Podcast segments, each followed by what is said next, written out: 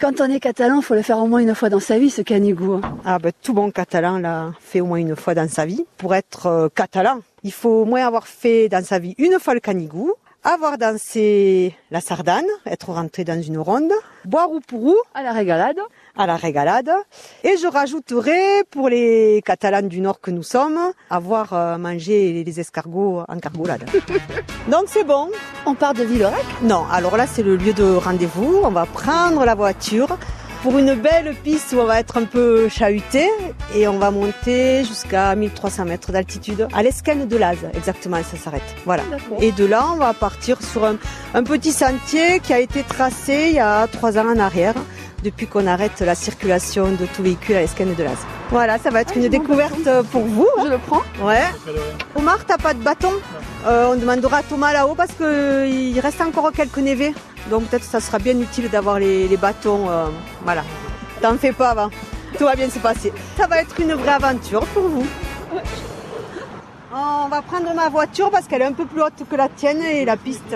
Tu peux monter devant, hein Vous Ah avez ben, peur Pourquoi la route est sinueuse bah, tu vas voir, hein, euh, la, la piste est quand même euh, chaotique, quoi. Ils l'ont arrangée, mais. Ouais. On va se régaler.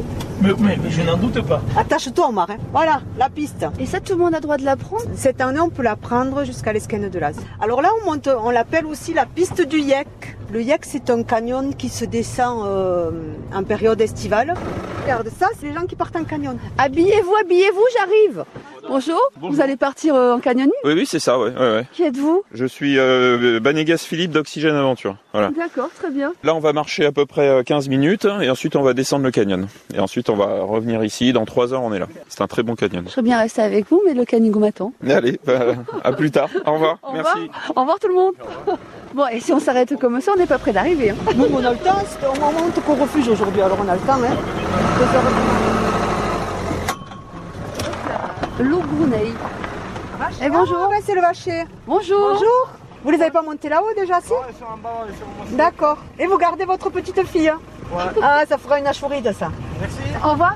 Ah, ça, c'était un refuge. Ah ouais, ça, c'est le refuge de la Moline. En fait, tout est bien indiqué, il suffit de suivre les panneaux. Voilà, mais c'est quand même mieux d'être avec un accompagnateur qui est de la valeur ajoutée, qui va te raconter les petites histoires, te présenter la faune, la flore.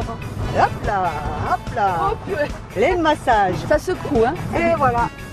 Harissem, Ils s'aiment Harissem, parking de l'Esquenne de Laz. pour arriver au Cortalet Combien de- d'heures de marche Bah, 700, euh, on compte pour un marcheur 300 mètres à l'heure.